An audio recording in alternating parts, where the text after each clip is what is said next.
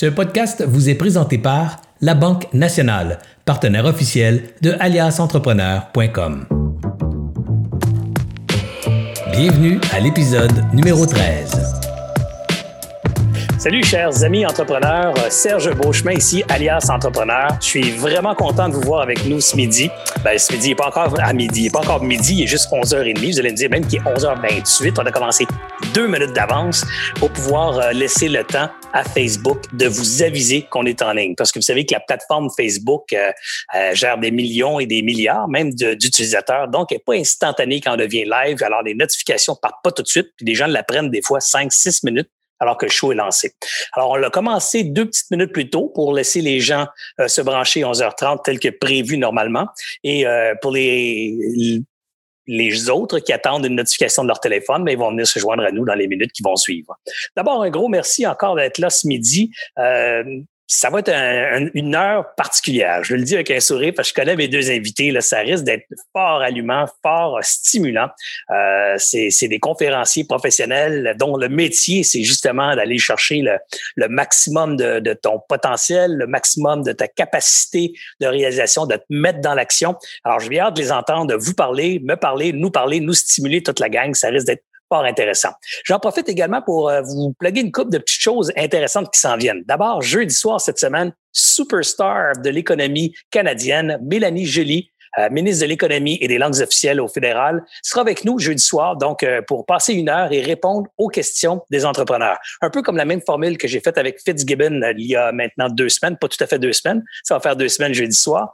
Donc un peu comme la même formule avec Pierre Fitzgibbon, ministre de l'Économie au provincial.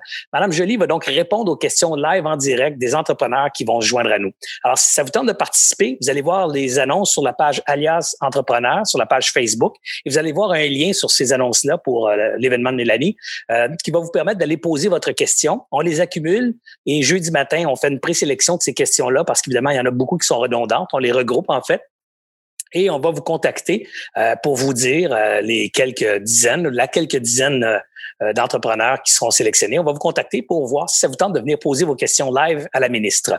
Alors, ça fait une formule différente plutôt que Serge interview. C'est vraiment les entrepreneurs qui posent leurs questions. C'est un rare moment aussi qu'on puisse, qu'on puisse voir un, euh, un, citoyen euh, corporatif canadien s'entretenir avec une, avec une ministre et ce en direct devant une audience. La, la, la dernière fois, on était plus de 1700, 1800 en direct à écouter ça. Alors, je présume qu'on va être aussi nombreux jeudi jeudi soir prochain.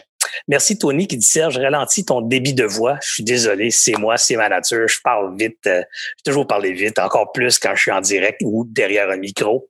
C'est comme ça. Mais je vais tenter de ralentir le rythme. J'ai déjà tenté, ça paraît tout juste, mais bon, c'est comme ça. Alors, jeudi soir, Mélanie Jolie, notre invitée. Mardi midi, la semaine prochaine, j'ai aussi deux autres invités intéressants. Euh, j'ai en fait deux membres du conseil d'administration du Panier Bleu, soit Sophie Boulanger et Alexandre Taillefer, qui vont venir nous parler de l'initiative Le Panier Bleu. Et je vais avoir également euh, des contreparties privées, donc des gens qui ont des initiatives aussi semblables dans le privé, qui vont venir nous parler aussi de comment ils s'agencent avec le Panier Bleu, comment ils s'accordent, comment ils se complémentent les uns les autres. Bref, on va, on va parler d'achat local euh, jeudi midi prochain, aux 11h30 en fait, pas jeudi, mardi midi prochain, donc dans une semaine, jour pour jour avec aujourd'hui. On va aussi mettre à jour le guide euh, le guide des ressources, euh, le guide d'aide gouvernementale pour les entrepreneurs. C'est un guide qu'on a publié, qui est disponible aussi pour tous les entrepreneurs en téléchargement gratuit sur aliasentrepreneur.com. On le met à jour à peu près aux deux, trois jours. Dès qu'il y a des, nouvelles euh, importantes dans les modifications des programmes, on met ce guide-là à jour. C'est gratuit, vous pouvez le télécharger.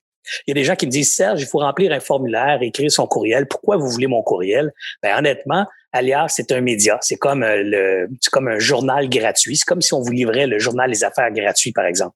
Alors nous, on vend la commandite à nos commanditaires pour soutenir euh, ce, ce, produit, ce, ce, service offert gratuitement aux, aux, membres. Alors pour ça, ben, il faut vous abonner à nos infolettes. Donc il, il faut grossir la base d'abonnés infolettes. Et plus cette base est pertinente et importante, plus je peux donc tirer des revenus de commanditaires et faire rouler cette machine-là. Pour l'instant, Alias Entrepreneur est supporté par le, la fière contribution de, de ma petite équipe, c'est-à-dire Anthony Saint-Cyr, qui est à la régie technologique présentement. Salut Anthony.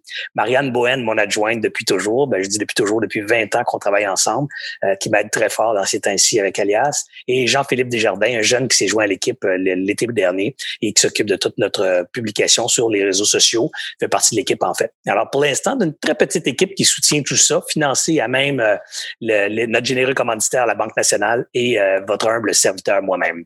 Alors donc plus on est nombreux, plus vous êtes membre d'Alias, mais plus ça nous permet ultimement de pouvoir vendre la commandite à des entreprises sérieuses et ainsi soutenir ce beau projet-là. Maintenant, ça fait déjà cinq minutes que je, je vous jase. Je sens mes invités qui commencent à, à danser, à, tourner un petit peu. Là, je les vois dans mon écran, vous les voyez pas, mais moi, je les vois. Alors, je vais passer tout de suite à notre premier invité et je vais y aller avec, euh, tiens, Martin.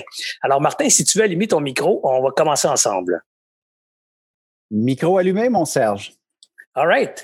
D'abord, Martin Latilippe, je dois te dire un, gros merci d'avoir accepté mon invitation spontanée. Euh, je sais que tu es un gars occupé aussi. Tu es maintenant euh, confiné comme nous tous, euh, toi un peu plus loin que nous, c'est-à-dire que nous aussi à Montréal. je dis ça à la blague parce que on est tous confinés quelque part. Alors, on est tous proches et loin de quelque part à la fois. Mais tu es au Nouveau-Brunswick, hein, si je ne me trompe, Martin? Absolument. acadien adopté depuis 1995, mais je suis un Québécois d'origine. Région de l'Estrie, les cantons de l'Est, un petit village de, qui s'appelle Bishopton, 300 habitants. Euh, vraiment, mes parents demeurent encore là. Donc, je salue tous les Québécois québécoises. Tout le monde qui sont à l'écoute. Martin, dis-moi, euh, je t'ai invité, Martin, parce que je t'ai vu plusieurs fois en conférence. Je t'ai toujours trouvé à chaque fois extrêmement motivant, extrêmement stimulant, un gars qui, euh, qui a, qui a, pas la langue dans sa dans sa poche, un gars qui, euh, qui parle franchement, directement, puis qui a aussi euh, étudié beaucoup euh, le, comportement humain, le succès, le succès dans sa vie, le succès en affaires. J'aimerais ça d'ailleurs, Martin, si tu me permets, qu'on fasse un petit tour d'horizon de, de, ta de, de ta carrière. Tu as commencé comme joueur de hockey, si je me trompe? Oui, anciennement joueur de hockey. Donc, j'ai joué junior majeur du Québec pendant trois ans euh, au Québec. Et par la suite, c'est le hockey justement qui m'a amené au Nouveau-Brunswick. Euh, et par la suite, j'ai décidé de faire mes études universitaires ici pendant cinq ans. Et par la suite, mais j'avais ce, ce bug-là entrepreneurial depuis mon enfance. Moi, j'ai eu des, des, des, routes de journaux, j'ai fait des tombes de gazon, j'ai fait mille et un plans d'affaires avec lesquels je me suis cassé la gueule, j'ai rien vendu, j'ai perdu ma chemise, mais tout ça pendant que j'étais étudiant.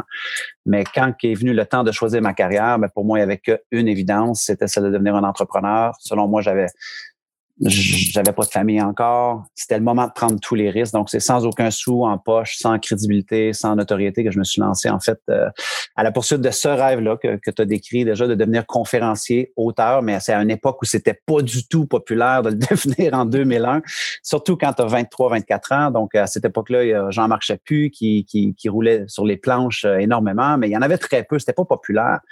Donc, je sais pas, c'était un appel vraiment qui était très, très fort en moi. Euh, et finalement, ben, contre vents et marées, je décide de me lancer. Puis, euh, ça fait maintenant euh, près de 20 ans, c'est ma 20e année maintenant comme conférencier, malgré que j'ai énormément pivoté mon entreprise dans les dernières années pour aller sur le web parce que hier, on, a fait un petit appel rapide et tu disais comment vous vivez le confinement et ça m'a fait rappeler comment est-ce qu'en 2008, quand il y a eu une crise économique, j'en ai pris plein la gueule. Je veux dire, je suis passé à quelques millimètres de la faillite, littéralement. Hein. Euh, on venait de se bâtir une maison de rêve, moi et ma femme. Euh, ma femme est enceinte de notre deuxième enfant, mais en fait, j'avais qu'un seul revenu, c'était les conférences. Donc, j'étais mal diversifié. Euh, il y a plein de trucs que je voulais faire dans ma tête, mais que je remettais, je procrastinais, je me disais c'est OK. Je prenais pour acquis, en fait, l'avenir. Et quand c'est arrivé, j'en ai pris au moins pour six, sept mois sans aucun revenu. Donc, ça a été vraiment un, moment où j'ai dû redéfinir beaucoup, beaucoup mon entreprise. Euh, et c'est là que j'ai migré énormément sur le web où ce que les gens me voient beaucoup plus là, dans les dernières années. Donc, euh, Donc tu pourrais dire que la crise 2008, Martin, été comme une répétition ou euh, un avant-goût de ce qu'on traverse actuellement pour toi, du moins, parce que ça a été frôler la faillite, une remise en question profonde. Et quelles ont été ces leçons que tu as tirées de 2008 que tu appliques maintenant en 2019, 2020? Ben, c'est justement, c'est quand on traverse une tempête, ben, c'est certainement que c'est temporaire, c'est pas permanent. Donc, notre réaction, notre mindset, la façon dont on va gérer cela, il est tellement important. Donc, euh, souvent, quand on vit des, des moments comme ça, ben, on peut se concentrer sur la peur, on peut se concentrer sur ce qu'on a perdu, on peut se concentrer sur le manque, ou on peut se dire, bon, ben, avec les ressources dont je dispose, avec l'énergie dont je dispose, avec qu'est-ce qui me reste, qu'est-ce qui est possible? Et moi, j'avais fait clair, même lorsque la crise économique avait éclaté en, 2008, que c'était temporaire et que j'allais revenir. C'était rien de permanent. Mais c'est là que j'ai décidé de m'investir énormément dans le web, de dire, attends, ma passion, c'est d'inspirer les gens. Ma passion, c'est d'amener les gens dans une psychologie qui est plus euh, statique à une psychologie beaucoup plus exponentielle pour qu'ils vivent la vie de leur rêve, pour qu'ils développent le business de leur rêve. Et c'est pas vrai que ça se fait qu'en conférence. Donc, et ça faisait des années, en fait, que je voyais les gens aux États-Unis faire cela, mais que moi, je procrastinais, je le faisais pas. Donc, je me suis botté le derrière, j'ai mis mes systèmes en place. Et, euh, tu vois, juste dans début mars, mi-mars, on a eu nos meilleurs résultats à vie financiers de, de notre entreprise. Donc, comme quoi la, la crise de 2008 ou la crise d'aujourd'hui en ayant une diversification de, revenus, a vraiment tout, tout, tout, tout, tout changé. Ce que j'ai appris aussi, Serge, en 2008, c'est que malgré le fait euh, que ça va mal des fois économiquement, un entrepreneur, c'est pas d'abord avant tout un vendeur. Moi, je crois qu'un entrepreneur, c'est d'abord avant tout un créateur de valeur. Et tu vois, ce que tu es en train de faire présentement avec ta communauté, je pense que c'est la clé. De savoir peut-être que mes profits présentement ou ma situation économique ou mes ventes, je vois ça un peu comme une rivière, moi. C'est comme si le dessus de la rivière est gelé présentement et on peut paniquer. On peut se dire, il n'y a plus de courant, il n'y a plus rien qui passe, mais en fait, on se concentre que sur ce que l'on voit présentement. Alors qu'en dessous, la rivière a opportunité à continuer à couler. Je pense qu'un entrepreneur doit d'abord avant tout réagir, se dire, quelle est la valeur que je peux encore offrir au marché? Donc, regarde-toi, du confort de ton foyer, tu te dis, je fais des Facebook Live, tu fais pas d'argent avec cela, mais tu te poses la question de dire, en quoi est-ce que je peux aider les gens à gérer la situation, à traverser la situation, à s'inspirer. Et ça, on peut tous faire ça. On peut tous réagir de même. Peu importe notre statut, peu importe notre salaire, peu importe notre, revenu, on peut se dire, OK, comment je peux mieux utiliser mon temps à partir de maintenant? Peut-être pour sécuriser mes employés, sécuriser mes prestataires, me sécuriser même moi-même et par la suite, ben, voir comment que je peux répondre dans le marché en apportant davantage de valeur. Je lisais euh, la, semaine passée un article sur le docteur René Casey, qui est un, un, gars qui vient de, de, Rogersville, en fait, mais qui demeure à Montréal et qui a plusieurs cliniques euh, maxillofaciales, donc c'est un chirurgien maxillofacial. Et lorsque c'est arrivé, ben, fermeture de toutes ces cliniques, euh, l'équipement, donc on s'entend que c'est des pertes financières titanesques. Ah oui, important, tout à fait. J'ai vu l'article d'ailleurs, j'ai vu le même article. Là. Exactement. Et cet article-là, par contre, ne traite pas justement de les pertes qu'il y a eues et comment est-ce que la panique devait être énorme, mais comment est-ce qu'il s'est posé la question de dire présentement, dans le marché, comment est-ce que je peux apporter de la valeur? Et il a été à la quincaillerie, il a acheté du bois, c'est un bricoleur, et lui il était très concerné par le fait que bon, il voulait pas euh, être contagieux pour ses enfants, donc c'est là qu'il a, créé la visière qui a été confectionnée avec euh, en partenariat avec CCM. Mais tout ça, ça a été bricolé en bon québécois, québécoise, entrepreneur, de dire hey, on peut encore bricoler, on peut encore se tourner sur un dissous et réagir. Donc la, crise, moi de 2008, ça m'a ça m'a vraiment fait réfléchir que tu as le choix de te concentrer sur ce que tu as perdu ou tu as le choix de te concentrer sur, n'oublie pas qu'à la base, un entrepreneur, c'est un créateur de valeur. Soit que ça offre un service qui n'existe pas dans le marché, soit que ça améliore un service qui n'existe pas dans le marché, soit que ça améliore un produit. Mais une chose est certaine que derrière tout ça, il y a de la création de valeur et ça, on peut tout le faire en écrivant à des collègues pour dire Hey, comment tu vas? Comment tu as besoin d'aide?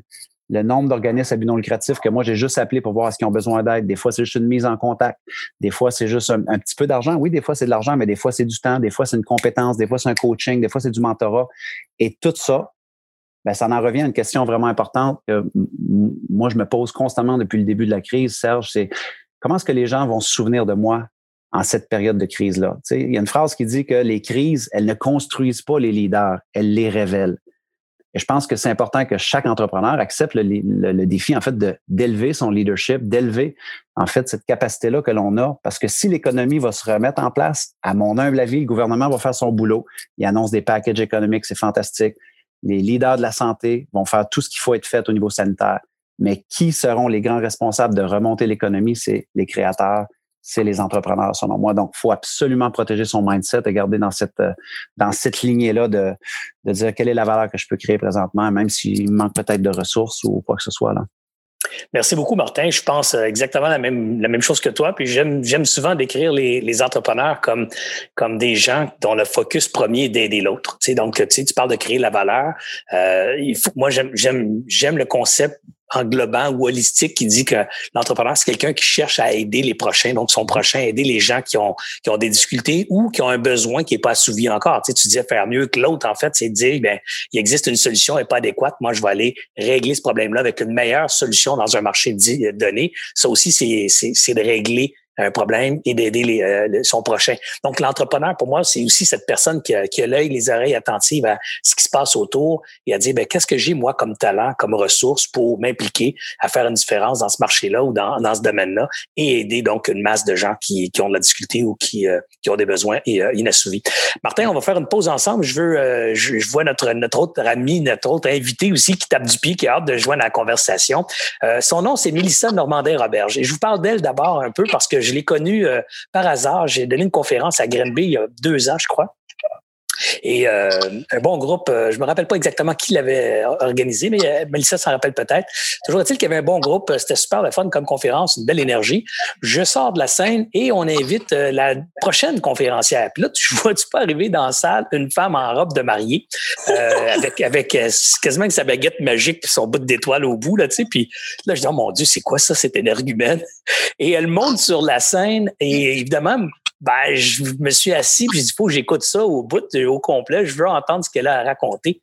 Et j'étais flabbergasté. Euh, flabbergasté parce que c'est une femme euh, audacieuse, c'est une femme qui a pas peur du ridicule, c'est une femme qui a certainement beaucoup d'audace, beaucoup de créativité, mais surtout un super message à passer, un message justement de, de sortir de l'ombre, d'être capable de, de, sortir des sentiers battus, de, de s'affirmer, de prendre sa place, et particulièrement pour les femmes. Et ça, c'est une cause qui me touche beaucoup personnellement. Je m'implique, euh, comme tu sais, Martin, déjà euh, au réseau des femmes d'affaires du Québec depuis plusieurs années. Je suis membre au conseil d'administration là-bas. J'ai toujours tous ceux qui me savent quand je travaille sur des conseils d'administration, je suis toujours à dire ah, les prochains euh, administrateurs qui partent, euh, qui partent, il faut les remplacer par des femmes, il faut trouver l'équité. Alors, je, suis quelqu'un qui, est très sensible à cette cause-là. Je suis tombé en amour avec Mélissa Normandin-Roberge. Mélissa, si tu peux allumer ton micro et je joins à nous. Allô Serge, mon Dieu, quel, quel beau préambule. Vraiment. Ben, écoute, je, je... Tu as remarqué, euh, remarqué, Serge, que j'ai un coronavirus au-dessus de moi en ce moment? Je trouve ça vraiment important de le souligner. je trouve que c'est très avant-gardiste.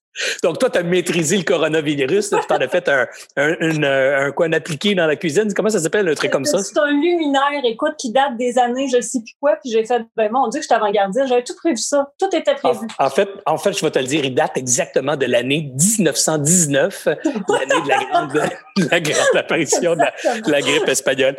Écoute, Mélissa, même chose, j'aimerais ça pour le bénéfice de nos, de nos euh, visionnaires, je ne sais pas comment est-ce qu'on les appelle, nos auditeurs ou de l'audience, tiens, pour le bénéfice de l'audience, j'aimerais ça qu'on fasse un tour un peu de ta carrière. Tu viens d'où? Tu fais quoi? Euh, moi, je le sais un peu, là, mais j'aimerais ça que les gens l'entendent de ta propre, de ta propre bouche. Alors, tu viens d'où, natif de quel endroit? Je suis de Shawinigan. Écoute, encore, j'habite encore ici à Fayetteville. Moi, j'ai décidé que cette ville-là ne s'appelait plus Shawinigan et je vis depuis ce temps-là dans Fayetteville. Je suis Fayetteville, Fayetteville. Attends, attends, Fayetteville. Pour Madame Payette, Lise Payette ou? Euh? Non, juste pour Fayetteville, c'est mon royaume. J'en suis la reine. OK, mais, le mot paillette, c'est pour les paillettes, tu fais référence à ton vêtement de ben paillettes. Oui, absolument, absolument. C'est que maintenant, tu sais, moi, je, fais, euh, avec les événements qu'on organise, évidemment, qu'il y a beaucoup, beaucoup de femmes qui viennent ici à Shawinigan déguisées en princesse, puis ça me fait rire beaucoup parce qu'elles viennent dans le royaume de Pailletteville. Alors, Shawinigan, maintenant, pour mes clientes, ça s'appelle plus Shawinigan, c'est vraiment Pailletteville. Donc, tu es native de Payetteville et euh, tu as commencé à quoi briller dès ton jeune âge? Toi, ton rêve, c'était de devenir fée clochette ou euh, la fée des Non, ben, écoute, moi, c'est sûr qu'à la base, je suis une artiste, évidemment qu'il y, a cette partie-là dans moi, mais je sais pas faire autre chose qu'en fait être entrepreneur. Je l'ai toujours été. J'ai commencé quand j'avais 18 ans de façon euh, un peu comme Martin, très, très naïve, en fait, sans trop savoir ce que je, ce que je faisais. Mais j'ai toujours eu cette peut-être cette facilité-là, cette capacité-là à matérialiser une idée puis à en faire une business. Ce qui fait que moi, j'avais un talent qui était la musique, qui était d'enseigner et j'ai eu des écoles de musique qui sont devenues des succursales. En fait, on, a eu... Euh, euh, par les années passées, en fait, au plus grand, euh, au plus grand potentiel de ces écoles-là, on avait au moins une dizaine de succursales avec des centaines et milliers d'élèves. Même, j'avais des équipes de professeurs. Donc, moi, j'ai appris l'entrepreneuriat un peu à tâtons, un peu en faisant des essais-erreurs, en sachant pas trop ce que je faisais, mais je me branchais tout le temps sur euh, cette espèce de mission-là que je m'étais donnée par rapport aux jeunes, parce que oui, la musique devenait en fait un véhicule pour leur prouver qu'on peut arriver à faire quelque chose quand on est persévérant, quand on a cette passion-là, en fait. Euh, donc, c'est devenu très gros dans la région, euh, à Shawinigan, à Trois-Rivières, ce qui m'a amené à travailler beaucoup avec des artistes, en fait, parce que ces écoles-là m'ont amené à être productrice et on a travaillé vraiment avec les plus grands, avec Marie-Mé, Marc Dupré, Sugar Sammy. Moi, je, je réussis à convaincre, en fait, ces artistes-là évidemment en, utilisant des enfants. Hein, je faisais un peu de chantage émotif, mais il faut croire que ça fonctionnait. et donc, on emmenait ces artistes-là à venir faire des spectacles avec les jeunes. C'était vraiment des, des, grosses, des grosses productions là, que, que dans le temps on faisait. Et ça m'a emmené en fait à développer Payette Inc. par après parce que je voyais que plusieurs femmes étaient un peu dans ma situation, c'est-à-dire que en fait, ce qui m'énervait profondément, c'est que les femmes en affaires on a toujours des petites entreprises. On a des petites business. Non, mais moi, j'ai juste une petite entreprise. C'était beaucoup dans la, la petitesse. Au lieu de dire, OK, premièrement, je, contribue au revenu de ma famille. Euh, ce que je fais, c'est pas petit parce que c'est effectivement une entreprise qui peut euh, avoir des, des, revenus par la suite avec des employés, avec euh, vraiment une possibilité d'avoir une expansion mais on restait toujours un peu dans, tu sais, faut pas trop déranger, puis oui, oui, j'ai une petite business, puis ah, mais tu sais, j'ai des petites, petites employés ici. ça me tapait ses nerfs profondément, puis je me suis rendu compte qu'effectivement, dans le monde des affaires, ben pas que les femmes avaient de la difficulté à prendre leur place, mais avaient peut-être de la difficulté à se mouler à ce qui existait déjà. Et donc, de devenir des femmes d'affaires, mais devenir des femmes d'affaires dans un milieu qui est très, très masculin, c'était pas de prendre notre place, mais c'était de définir en fait ce qu'on voulait avoir comme place. Donc, Payette Inc. est et le, transfert de véhicules, en fait, ce que j'enseignais déjà au niveau de la persévérance, au niveau d'être, de croire en ce qu'on est, ben ça s'est juste transformé maintenant dans, dans ce que je fais avec les femmes. Donc, Payette Inc., parle-moi un peu de ça. C'est quoi, en fait? C'est une école de musique pour femmes entrepreneurs? En fait, on chante beaucoup. On fait des chorégraphies des spectacles parce que ça, c'est ce que j'aime profondément. Euh, à la base, en fait, c'est vraiment un programme de formation. Donc, c'est 12 modules dans lesquels on apprend vraiment tout ce qui est au niveau de marketing, psychologie de vente, au niveau de définir sa mission, savoir comment interagir avec ses, ses employés. Donc, je suis allée euh, vraiment chercher plein, plein, plein d'experts aussi qui viennent appuyer ce que moi, j'ai toujours fait, euh, ce que j'ai toujours réussi en fait à faire en, bâtissant mes, euh, mes entreprises. Et c'est devenu un réseau extraordinaire. C'est un écosystème en fait dans lequel les femmes s'autosuffisent presque. Il y en a que 90 de leur clientèle, c'est des paillettes. Euh, c'est des femmes qui sont maintenant un peu partout dans le monde. On a des clientes au Japon, on a des clientes au Costa Rica, on a des clientes évidemment en Europe. Euh, c'est devenu, c'est très cliché, mais c'est une tribu en fait. C'est vraiment une tribu de femmes qui se sont reconnues, qui ont fait, moi, le, ce qu'on nous a tout enseigné, puis au niveau de la vie, qu'il faut être sérieuse, faut être ci, faut être ça en affaires, oui, bien sûr, mais il y a un monde parallèle qui existe qui s'appelle Payette et qui peut euh, faire briller les femmes comme elles ont envie de briller avec un réseau extraordinaire. Vraiment, c'est, euh, je suis très, très fière de mes, euh, de mes belles paillettes. Ben, écoute, tu as raison. Moi, je suis, je suis allé à ton événement l'automne dernier, le bal des paillettes, je pense, c'est comme ça que tu appelles ça. Et je dois dire que j'ai été, j'ai été étonné un, du nombre de femmes, puis deux, certainement de l'énergie que tu as réussi à insuffler ces gens-là. Euh, c'était une soirée mémorable. Ça a été complètement flyé. Euh, tout le monde habillé en princesse, euh, en robe de bal, en paillettes, évidemment. Tu m'avais demandé, Serge, j'aimerais ça que tu, tu portes des paillettes. Je me suis plié à tes exigences et je suis arrivé là en paillettes, moi aussi.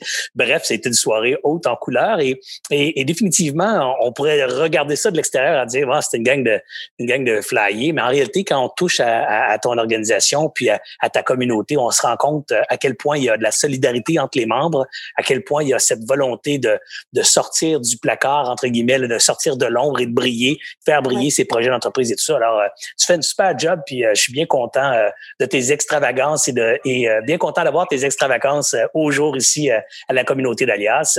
Ah, d'autant plus aussi qu'on a été partenaire et qu'on l'est encore cette année là, dans, Payette, puisque l'année passée, tes Paillettes avaient accès à Alias Entrepreneur, la version payante cette année, on a, on a trouvé ça une autre façon de continuer à travailler ensemble où je m'investis euh, euh, auprès de tes paillettes à, titre de coach euh, dans une formule qu'on a appelée café et calculatrice ou un truc comme ça. Écoute, ça drôle. effectivement. Écoute, on y va avec avec nous trois maintenant. maintenant qu'on se connaît toutes un peu plus, je me présenterai pas. évidemment, c'est en grande partie ma communauté qui m'entend, donc me connaît déjà. Ceux qui me connaissent pas, vous pourrez aller sur aliasentrepreneur.com. Vous y trouverez l'information sur, un petit peu l'information sur ma carrière, puis vous trouverez euh, en masse d'infos sur Google Serge Beauchemin. Là, vous allez en avoir plus que, plus que j'en mérite. Alors, euh, sur ça, j'aimerais ça qu'on jase pour le fun. Martin, euh, dans ces temps difficiles de confinement où les entrepreneurs se retrouvent à la maison, euh, souvent euh, avec les enfants, souvent avec la conjointe, euh, avec un horaire complètement chamboulé, peut-être dans certains cas nouveau avec la technologie pour les meetings, pour les appels, pour les suivis. des fois même, il y en a certains là-dedans qui, ont, qui vivent beaucoup d'anxiété puis de pression parce que demain est incertain. Qu'est-ce que tu as envie de dire à ces gens-là, Martin? Ben, D'abord que c'est tout à fait normal de vivre ce stress et cette anxiété-là. Donc souvent, l'entrepreneur est tellement orienté en mode super-héros et top performeur que souvent qu'on oublie cette étape-là de juste comme c'est un deuil pour tout le monde. Donc, s'il faut que tu congédies des employés, si tu vois que tu n'auras pas de trésorerie pendant quelques mois, moi, je pense une des premières choses à faire, là, c'est sûr, ça fait peut-être trois semaines, un mois qu'on est dedans, mais moi, une des premières choses que j'ai fait, c'est faire ce que j'appelle calmer mon lac. C'est-à-dire que tu vois toujours plus clair quand tu décides de calmer ton lac. Donc, tu peux faire une liste de risques. Donc, en fait, c'est quoi les risques auxquels tu es exposé présentement? Donc, nous, on avait des événements dans des salles de 2-3 000 personnes. Il fallait annuler cela. Donc, fallait vraiment rapidement pivoter pour dire qu'est-ce qui doit être géré présentement. Il y a plein d'entrepreneurs présentement qui font de l'évitement. Parce qu'ils disent, ah, je gérerai ça plus tard, ah, je gérerai ça dans une semaine, ah, c'est pas grave. Mais en fait, l'événement, ça t'apporte un sentiment de confort à très court terme. Mais à long terme, c'est rare que c'est payant à faire de l'évitement. Donc, de vraiment de calmer ton lac, de dire, c'est quoi j'ai à gérer présentement? Côté ressources humaines, côté prestataire, côté trésorerie, est-ce qu'il y a des, des, trucs légaux auxquels je dois faire face présentement? Donc, tout ça, ça doit être vécu, tu comprends? Donc, ça, moi, je dis, comme c'est normal, des fois, peut-être de faire un peu d'anxiété, un peu de stress par rapport à ça. Sauf qu'une fois qu'on s'est enraciné dans la réalité, parce que moi, je déteste jouer à l'autruche avec la tête dans le sable. Une fois qu'on s'est enraciné dans la réalité, de dire, bon, c'est quoi j'ai à gérer? Là, par la suite, ben, il faut pivoter pour dire, bon, ben, quelles sont mes options et comment est-ce que euh, je revire mon bateau de bord en créant de la valeur, en prenant soin de mes clients, en doublant la valeur que j'offre avec mes clients, en étant créatif. On a vu plein d'entrepreneurs euh, se tourner de bord, euh, commencer à utiliser Zoom, commencer à faire des émissions de télé à partir de leur maison, de leur salon. De, c'est, c'est un nouveau monde complètement qui est en train d'être créé. C'est important ce que tu viens de dire aussi parce que les gens nous entendent beaucoup parler de pivot. C'est ainsi les gens, les gens d'affaires entendent ah il faut pivoter, il faut pivoter. Puis des fois mm-hmm. ce concept-là est un peu galvaudé. On imagine que c'est une grosse affaire.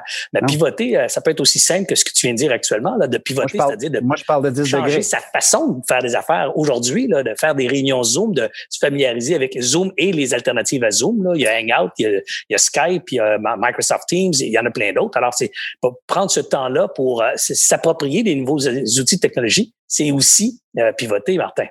Exactement, parce que quand on panique, quand notre lac est agité, premièrement, on ne voit pas dans le fond du lac, on voit même plus le dessus du lac. Donc, il faut calmer le lac et réaliser que c'est pas un virage à 360, c'est pas un 180. Souvent, c'est un 10 degrés. Moi, j'appelle ça les quatre monnaies de l'excellence. C'est-à-dire que on pense qu'en affaires, la seule monnaie, souvent, c'est l'argent, euh, le contrat, la transaction. Mais on oublie que la monnaie d'excellence numéro un d'un entrepreneur, homme ou femme, c'est le temps on a tous le même temps qui est alloué. La question, c'est comment on va utiliser ce temps-là. Donc, et, si ton pivot n'était, et si je pouvais mieux utiliser mon temps présentement, des choses que je voulais faire depuis des semaines, depuis des mois, que je procrastinais, que je disais, on fera ça au prochain trimestre. Et si tu l'attaquais là, ben, ça serait une meilleure utilisation de ton temps. Donc, tu peux pivoter seulement avec le temps.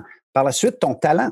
Donc, regarde le docteur René Casey, de qui on parlait tantôt, il a utilisé son talent de bricoleur pour pivoter d'un 10 degrés, pour mettre ça à bon escient, pour dire ma zone de génie, je peux l'utiliser comment? Je donnais l'exemple tantôt. On a, moi et mon chum ici, euh, qui est entrepreneur, on a fait des appels avec des organismes non lucratifs de dire comment vous avez besoin d'aide? Certes, il y en a qui ont dit de l'argent, mais il y en a d'autres qui ont dit ben, euh, on aurait besoin de savoir comment euh, congédier des employés pour l'instant. Il avait jamais fait ça. Donc, si tu peux amener un œil de mentorat, puis tu as ce talent-là, donc tu donnes ton temps et ton talent, c'est un pivot que tu peux faire et tu es au service des gens. Et le troisième, monnaie? les relations. Les relations. Lorsqu'on a peur et qu'on est anxieux et qu'on est stressé, on a tendance à se replier. On a tendance à s'isoler. Et quand on s'isole et qu'on se replie, ben c'est sûr qu'on regarde que ce qu'on a perdu. On regarde nos acquis qu'on a perdus et là, on n'a plus de place pour nouveautés, nouvelles technologies, nouvelle énergie, nouvelle façon de faire, nouveaux procédés, nouvelles techniques. Donc, parce que on est, notre champ de vision, notre, lac est agité. Donc, moi, je, suis un gros fan de calmer la baraque un peu. Faisons une analyse de la situation, état de la situation, fais toutes mes listes de risques et par la suite, mon pivot, c'est dire où est-ce que je peux peut-être doubler meilleure utilisation de mon temps, meilleure utilisation de mon talent, meilleure utilisation de mes relations? Et des fois, c'est juste un texto à tout ton Rolodesk, je sais pas comment on appelle ça, sur nos listes de contacts sur texto, là, mais juste dire comment ça va.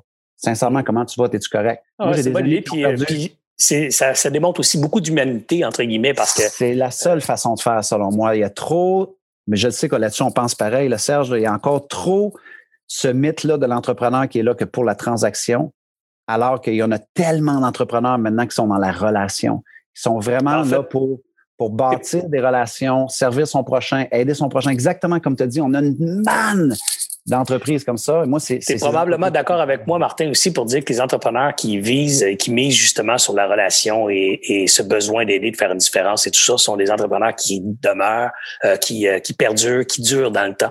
Euh, les autres, souvent, qu'on appelle ceux qui focalisent davantage leur temps sur la transaction, sont souvent aussi des entrepreneurs qui vont flipper, c'est-à-dire qu'ils vont faire une affaire pendant deux, trois ans, puis ils en font un autre, ils en font un autre, puis je veux pas, je veux pas être dans le, dans le jugement ici, c'est un style d'entrepreneuriat, ça me rejoint moins. Moi, je suis plus dans la durée et dans, et dans le long terme. Alors, définitivement, ceux qui misent sur les relations vont peut-être traverser plus facilement aussi ces crises-là. Mais j'aimerais ça. C'est ce qui crée la quatrième monnaie. Je te laisse avec ça après. C'est ce qui crée la quatrième monnaie, ta réputation. La réputation. Comment est-ce que les gens vont se souvenir de toi en cette période de crise-là? Exactement. important.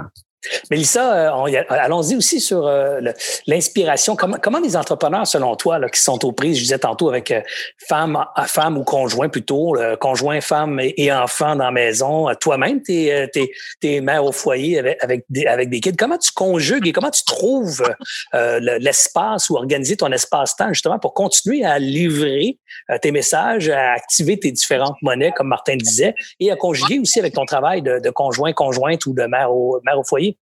Ben, premièrement, j'ai pas de conjoint, fait que ça, c'est bien réglé. Première des choses. Moi, je suis une mère monoparentale de trois beaux enfants, fait que je te dirais que c'est le chaos. parfois, ça l'est. Il y a des journées que c'est pas toujours facile, mais en fait, c'est, c'est le moment idéal pour revoir ses paramètres. C'est, c'est vraiment la période privilégiée, en pour revoir tout ça parce que quand ça, en fait, quand tout ça a commencé, moi, je me suis vraiment assise avec les enfants. J'ai fait, bon, là, on va revoir toutes les règles de la maison, on va les redéfinir ensemble, on va revoir en fait quel moment est-ce que maman va être avec vous, quel moment est-ce que je vais plus travailler, puis on a décidé ensemble. Moi, c'est sûr que les enfants ont quand même l'âge pour le faire, mais c'est la première chose aussi que j'ai faite avec mes filles, mes paillettes, de dire comment est-ce qu'on peut revoir en ce moment. Quand on est un entrepreneur, il y a plusieurs choses qui viennent en ligne de compte. Il y a en fait notre mission, on le fait tout parce qu'on a quelque chose qui nous habite. Là. Puis c'est au-delà de la passion, c'est qu'on a envie de contribuer, on a envie de servir. On le ferait même des fois gratuitement. C'est le meilleur moment en ce moment parce qu'il y en a qui, qui sont privés de revenus complètement mais ta mission n'est pas disparue. Hein. Tu peux encore la revoir, cette mission-là, tu peux encore l'incarner, tu peux encore la dévoiler, tu peux encore vraiment l'habiter au quotidien, même si tu n'es pas payé pour le faire. en ce moment, c'est ce que tu fais. Il y en a plein aussi qui le font.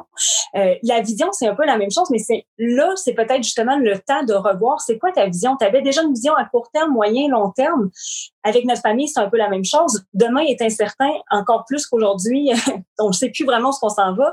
Mais est-ce que notre vision peut encore perdurer dans le temps? Et est-ce que c'est peut-être justement le temps de voir qu'est-ce que j'ai envie pour la suite? Parce que j'aime beaucoup, en fait, en ce moment, l'idée d'avoir le concept de nouvelle réalité. On peut dès maintenant créer ce qui s'en vient en sachant qu'est-ce qu'on a envie de mettre dedans. Mais pour ça, il faut prendre le temps de s'arrêter puis se dire la vie qui était là avant, celle de courir toujours un peu partout. Puis, il y a plusieurs femmes qui m'écoutent, et même des hommes aussi. Vous comprenez ce que je veux dire? On est toujours en train de courir, puis va au cours d'un, au cours de l'autre, puis fait ça, puis on a des to-do qui, qui, se, qui se finissent plus. Moi, je pense que cette crise-là, en ce moment, en tout cas pour moi, pour ma famille, puis même pour, pour les gens qui m'entourent, c'est, ça a été une révélation de faire, attends là, ça, je veux plus ça dans ma vie. Et dans cette nouvelle réalité-là, je vais ajouter plus de, de temps libre, plus de temps famille, plus de. En ce moment, je fais beaucoup de choses que je faisais déjà, mais mon horaire est beaucoup moins rempli, puis j'haïs pas ça. Je déteste pas ça du tout. J'ai plus le temps d'être avec les enfants, j'ai plus le temps de faire ce que j'aime réellement. c'est le temps de revoir ses valeurs. Ce qu'on pensait qui était tellement important il y a deux, trois semaines, un mois, deux mois, peut-être que là, ça a pris complètement le bord pour faire place à d'autres choses et c'est correct. C'est comme ça, en fait, qu'on va réussir aussi à s'adapter. Qu'est-ce qui fait qu'on s'adapte? C'est qu'on se connaît assez pour savoir où est-ce qu'on est capable de pallier, où est-ce qu'ils sont nos forces, nos faiblesses. Mais faut redéfinir tout ça. Donc, de le faire au moins avec sa famille. Premièrement, redéfinir les paramètres en famille, de se dire quand, comme là, je suis, je suis confinée dans ma chambre en ce moment, mais c'est pas pour rien. J'ai averti les enfants, il y a une règle. Quand ma main dans sa chambre, on la dérange pas. Mais il y a puis en plus, tu as le coronavirus au-dessus de la tête, alors on comprend qu'il ne faut pas la déranger, maman. Il ne faut pas la déranger. Ça, c'est le sanctuaire de ta mère, rentre pas ici. Mais on a vraiment eu cette discussion-là en famille, puis j'ai trouvé ça vraiment intéressant parce que même les enfants ont participé à tout, toute cette nouvelle vie-là. C'est eux qui ont défini les règles, ils m'ont négocié des choses, j'aurais négocié des affaires. Fait que je pense qu'en en tant qu'être humain, on, on en parlait tantôt de la contribution. Comment est-ce qu'on peut contribuer en ce moment? Ben, c'est premièrement en redéfinissant qu'est-ce qu'on a envie d'avoir et dans quoi est-ce qu'on est capable d'aider. Puis ensuite, c'est effectivement d'y aller d'un point de vue d'une mission, d'un point de vue d'une vision, puis de partager ce qui est important pour nous. Ça devient une contribution. Ça devient ah, la contribution avec. Oui. J'aime ça beaucoup. J'aime ça beaucoup aussi d'avoir fait, d'avoir mis à contribution la famille dans tout ça, dans le sens que c'est pas, c'est pas maman ou papa euh, de la job puis aller de profiter de ce temps-là pour se reposer des questions, pour se réaligner, peut-être comme entrepreneur aussi. C'est ce que je retiens un peu de ton discours qui est euh, justement, on a une pause, on a un peu plus de silence, dans le sens que normalement, il y a du, moi j'appelle ça du bruit, le téléphone, les courriels, les, les, les, dîners, les soupers, les rencontres ici et là, c'est un gros bruit d'affaires. Et le, le temps qu'on a pour réfléchir comme entrepreneur est souvent du temps volé ou emprunté ce que tu suggères, c'est que là, on peut en trouver plus facilement de ce temps de solitude nécessaire à, une remise en question et d'en profiter pour le faire. Je vais y aller aussi avec une, autre, euh, un ajout personnel aussi à, la discussion en disant que je pense que c'est une formidable opportunité actuellement pour aller chercher des connaissances et des compétences qu'on ne détient pas. Vous êtes sûrement d'accord avec moi, mais il n'y a jamais eu dans l'histoire de l'humanité une meilleure période pour accéder aux connaissances universelles. C'est-à-dire que ses connaissances, ses compétences. Moi, je trouve que les entrepreneurs que je rencontre depuis 20 ans, que je me promène à gauche puis à droite, dans les chambres de commerce, dans les événements corporatifs et tout ça, et et la faiblesse que je trouve la plus, les deux grandes faiblesses que je trouve récurrentes chez les entrepreneurs, c'est définitivement, et je le répète souvent, savoir compter. Les entrepreneurs sont souvent des gens tellement préoccupés par la livraison de leurs produits et services qu'ils prennent pas le temps d'apprendre à lire leurs états financiers, à comprendre leurs chiffres, les ratios, à même s'approprier le vocabulaire. Ben, mon Dieu, quelle extraordinaire opportunité que vous avez présentement de consacrer une heure par jour à au développement de votre lexique financier, de votre littératie financière, de comprendre la définition des ratios de base dans une entreprise, de comprendre le calcul, la compréhension d'un intérêt composé, d'une dette, euh, d'une dette euh, euh, convertible en équité, de mécanismes de financement. Bref, une super occasion d'aller chercher ces compétences-là justement avec ces nouveaux outils, ces, ces nouvelles connaissances en main. Martin? Serge, peux juste rebondir sur ce que tu as dit? Oui, vas-y, ben oui, vas-y, vas-y quand tu me posais qu'est-ce que tu as appris en 2008 quand tu as, frôlé la faillite, euh, à cette époque-là, moi, je faisais que des conférences en français. Parce que j'avais tellement peur de m'exposer en anglais. J'allais avoir un accent. Je me comparais avec tous les gros conférenciers américains. Je me disais, ça sert même pas à rien d'essayer. Et un jour, je me suis acheté qu'un de mes mentors et je disais comment c'était difficile l'économie. Puis là, je commençais à sortir une panoplie d'excuses. Et là, après avoir euh, tout donné mon, mon, mon cher Abia d'excuses. Il dit euh, Ça serait intéressant que tu commences à appliquer ce que tu enseignes. Il dit Pourquoi tu ne vas pas apprendre l'anglais? Juste commence, commence.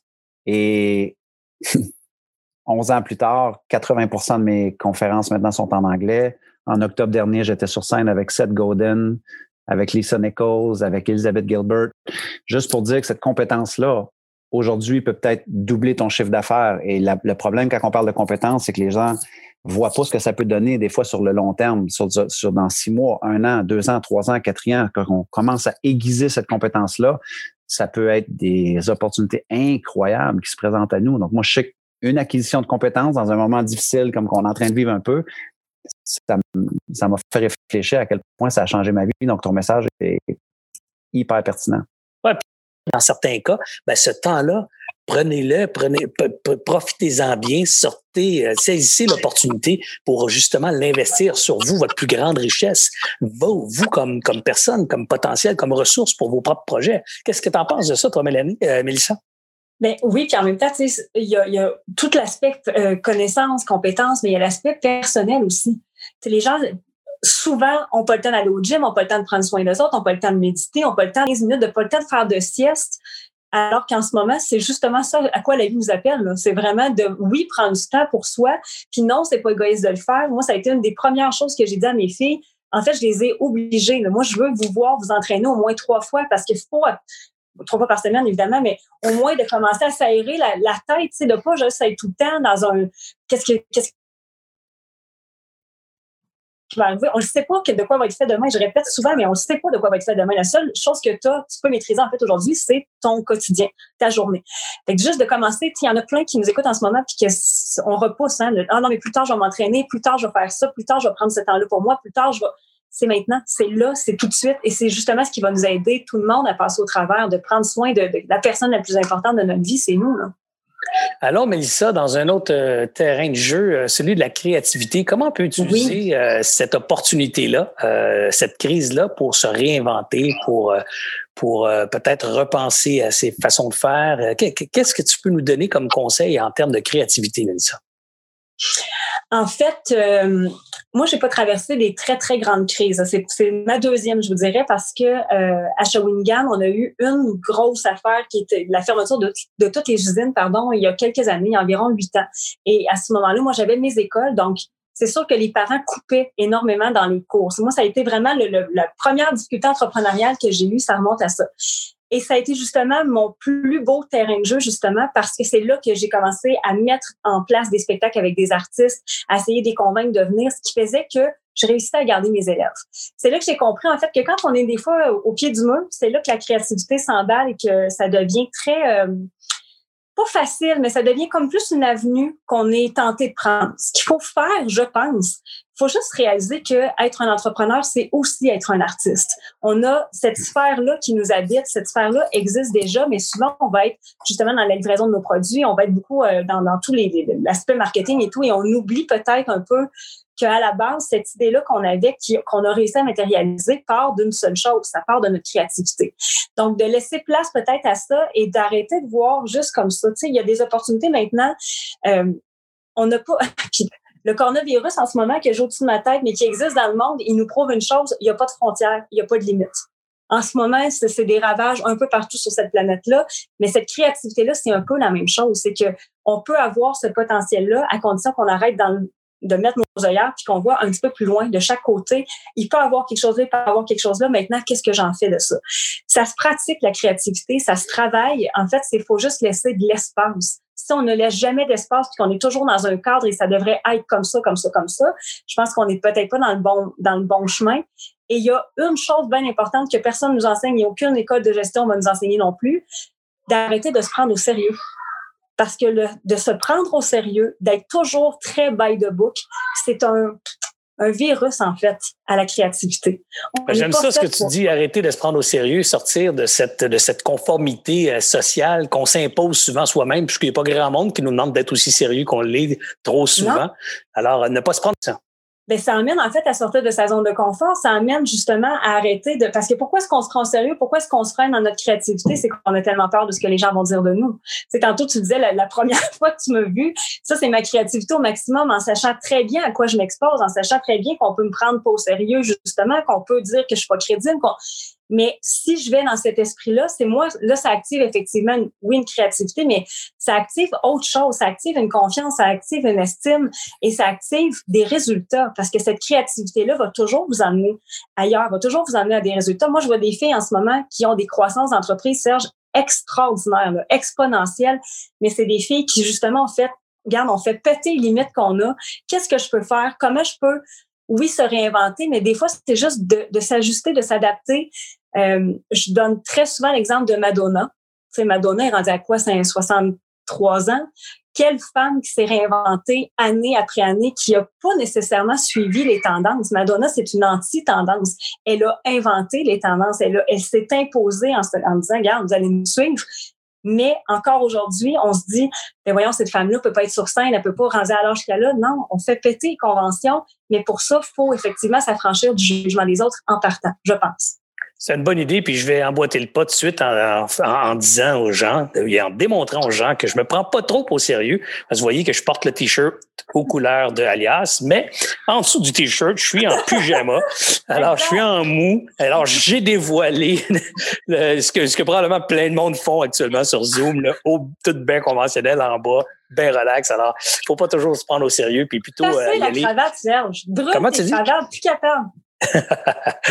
Martin, euh, je sais aussi que Martin, es, euh, évidemment, tu es un joueur de hockey euh, initialement dans ta jeunesse. Tu es donc probablement quelqu'un de très physique. Parle-nous un peu peut-être aussi de comment on peut utiliser cette opportunité-là comme entrepreneur pour reprendre en main ce corps physique aussi qui fait partie de l'arsenal entrepreneurial.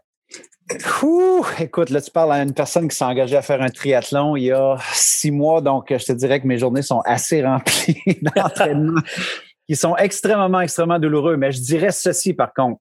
Ce qui est important, c'est pas que maintenant je m'entraîne pour un triathlon, mais c'est qu'il y a six mois, j'ai été courir un 5 km et j'étais extrêmement sédentaire. J'étais devenu un entrepreneur qui était vraiment dans la profitabilité. J'avais toutes les raisons du monde pour pas le faire. Euh, je remettais les choses et finalement, j'ai été avec mon fils courir 5 km et lui, il me suivait à vélo. J'ai arrêté 19 fois, Serge. Et mon fils, mon fils, il me regardait et était comme, mais papa, est-ce que tu es OK? Papa, est-ce que tu vas être correct, papa? Moi, j'étais comme,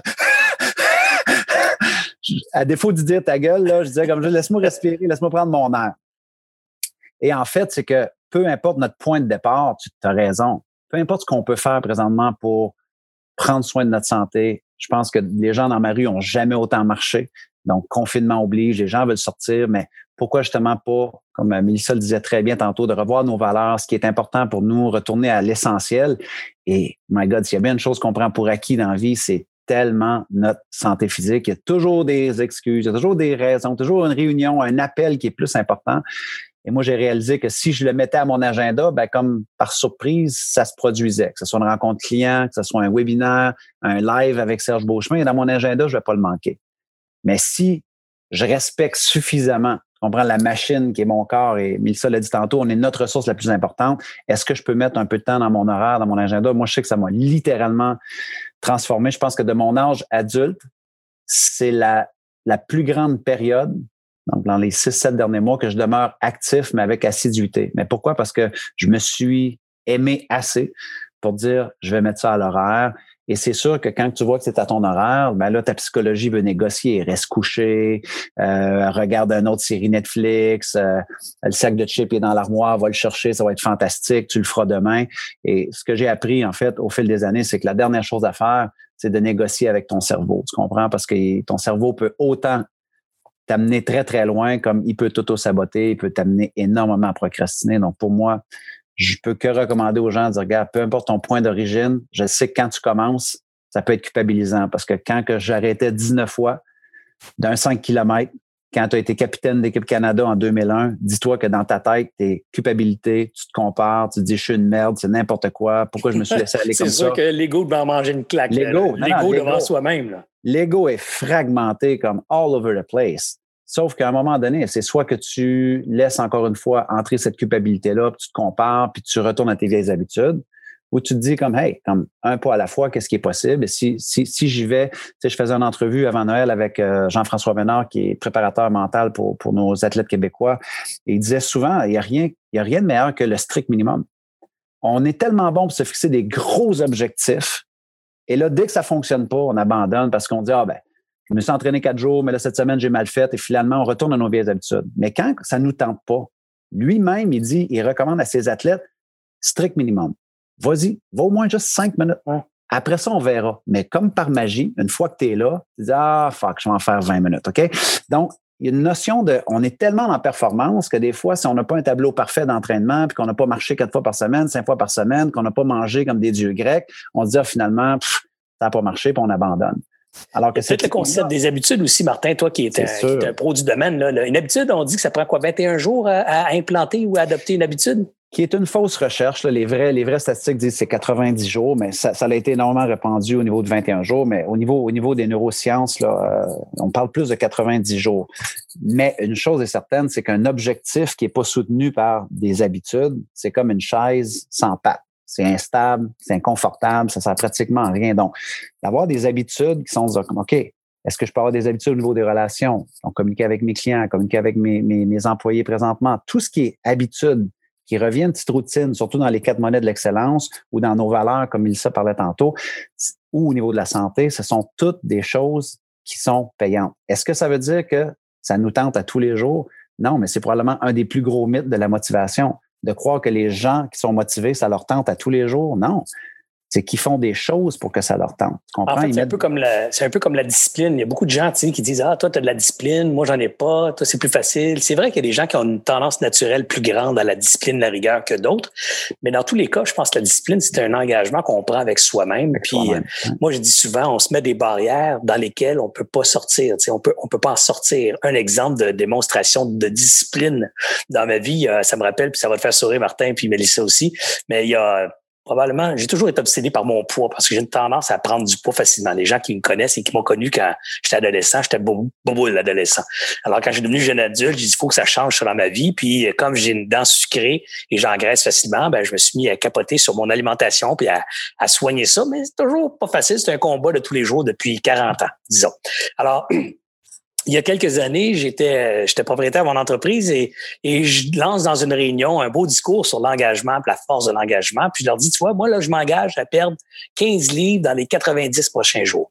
Et, et là, il y a un de mes vendeurs qui me dit, ah, Serge, à chaque fois que tu nous as parlé d'engagement, tu nous as toujours dit que la bonne façon de réussir les engagements et de stimuler la discipline, c'est de mettre des conséquences, comme des barrières qui font que tu peux pas en sortir. Si tu te mets des barrières que tu es capable d'assumer, mais que tu n'as vraiment pas envie d'assumer, tu as des meilleures chances atteindre ton objectif. Puis évidemment, donne-toi une récompense au bout. Alors, Serge, j'aimerais ça que tu me dises quelles sont les barrières que tu es capable de mettre en place, d'assumer, qui ne te tentent pas.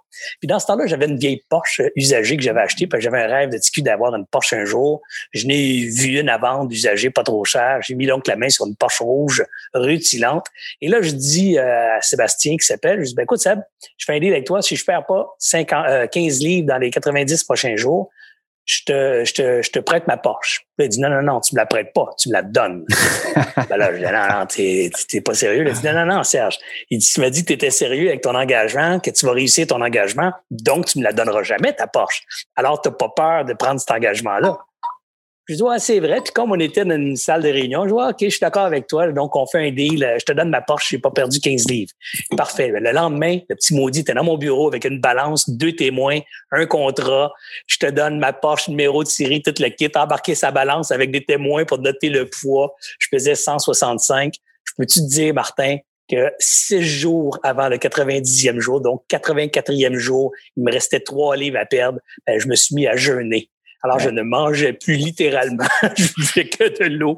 Je voulais être certain, évidemment, au jour de la pesée, que je sois au, de Au moins, il est arrivé, au moins, il est arrivé dans ton bureau avec une balance puis euh, pas une boîte de beignes. Comprends? Parce que ouais, été mauvais joueur en tabarouette, OK? La boîte ça a été mauvais joueur. préférée, une pizza.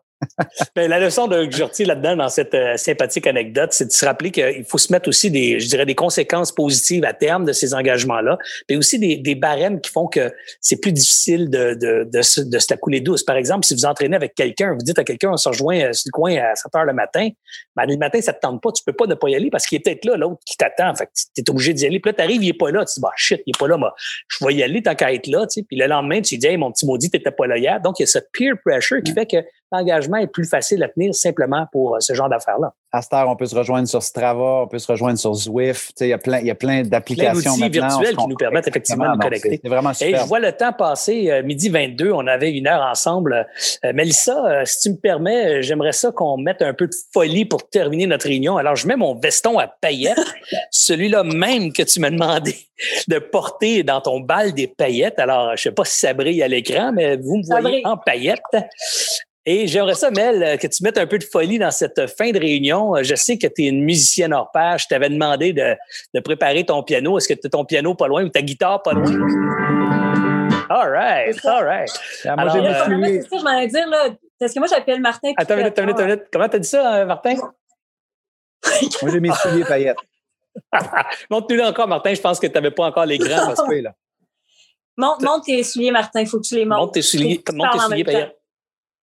Ils sont fantastiques.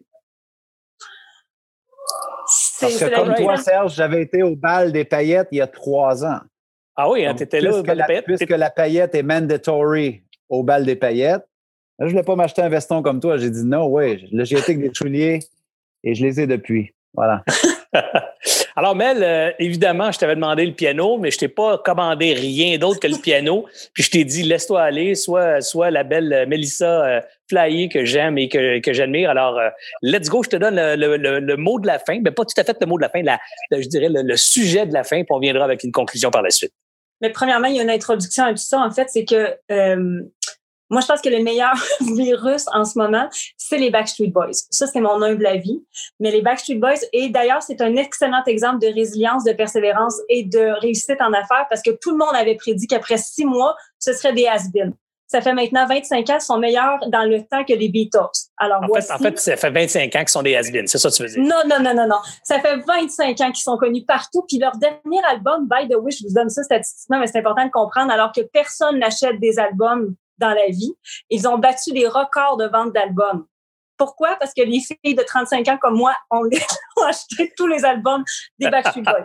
Alors, bon, on comprend que tu es une fan finie des Backstreet Boys. puis je vous préviens à la maison, là, je sais que ça sort des sentiers battus, mais c'est justement ça la thématique de la journée. C'est justement de profiter de cette occasion-là pour sortir des sentiers battus, laisser aller sa créativité, sa folie un peu, se réinventer. Une belle démonstration avec Melissa Normandin, fan finie des Backstreet Boys.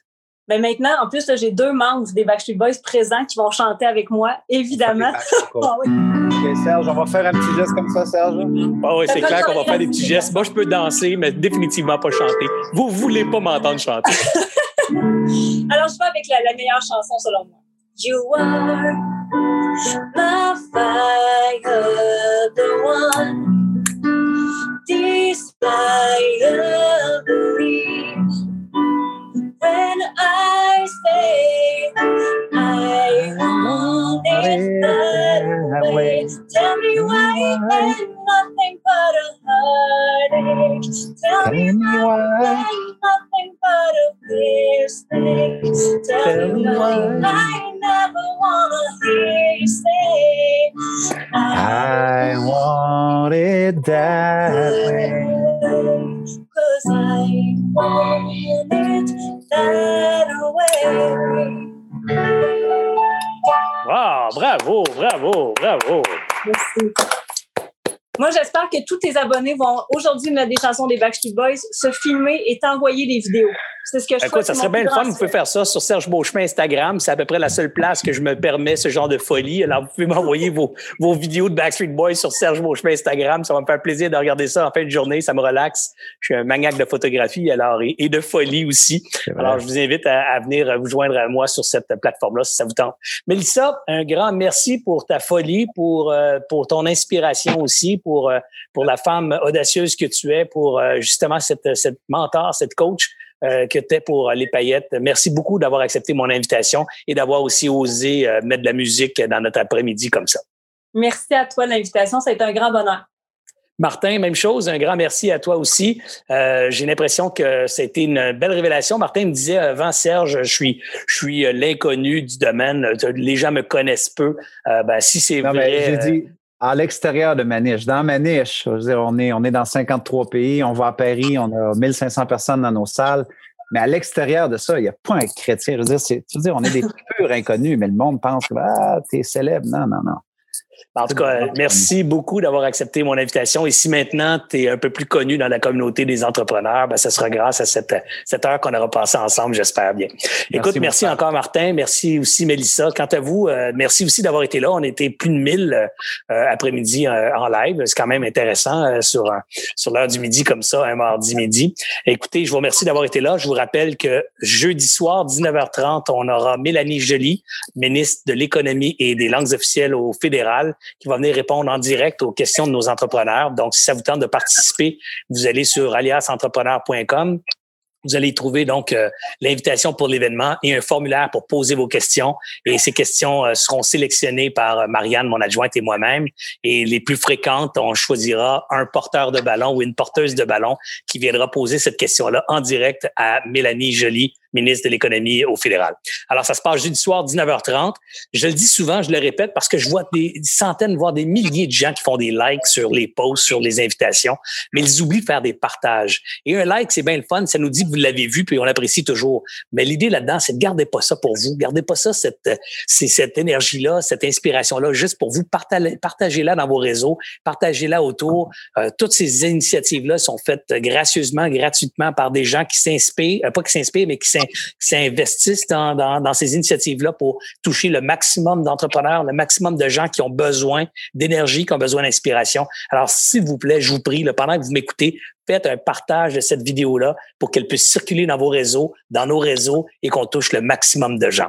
Encore une fois, on se voit jeudi euh, prochain et je vous donne un autre scoop aussi. Mardi prochain, j'aurai Alexandre Taillefer et Sophie Boulanger pour euh, le panier bleu, euh, l'initiative du gouvernement provincial. Ils vont venir nous en parler. Puis il va aussi avoir des initiatives privées qui pourraient nous apparaître comme compétitifs ou concurrentes, mais qui, en fait, vous allez voir, sont probablement complémentaires. Alors, ça se passe aussi mardi midi prochain sur la même page aliasentrepreneur.com ou sur cette page Facebook, là, alias entrepreneur ou Serge Beauchemin, alias entrepreneur, ou peu importe la page où vous l'avez écouté, euh, vous pouvez simplement venir euh, euh, mardi, jeudi soir prochain. Mardi midi et jeudi soir prochain. Sur ce, bonne fin de journée. Merci d'avoir été là.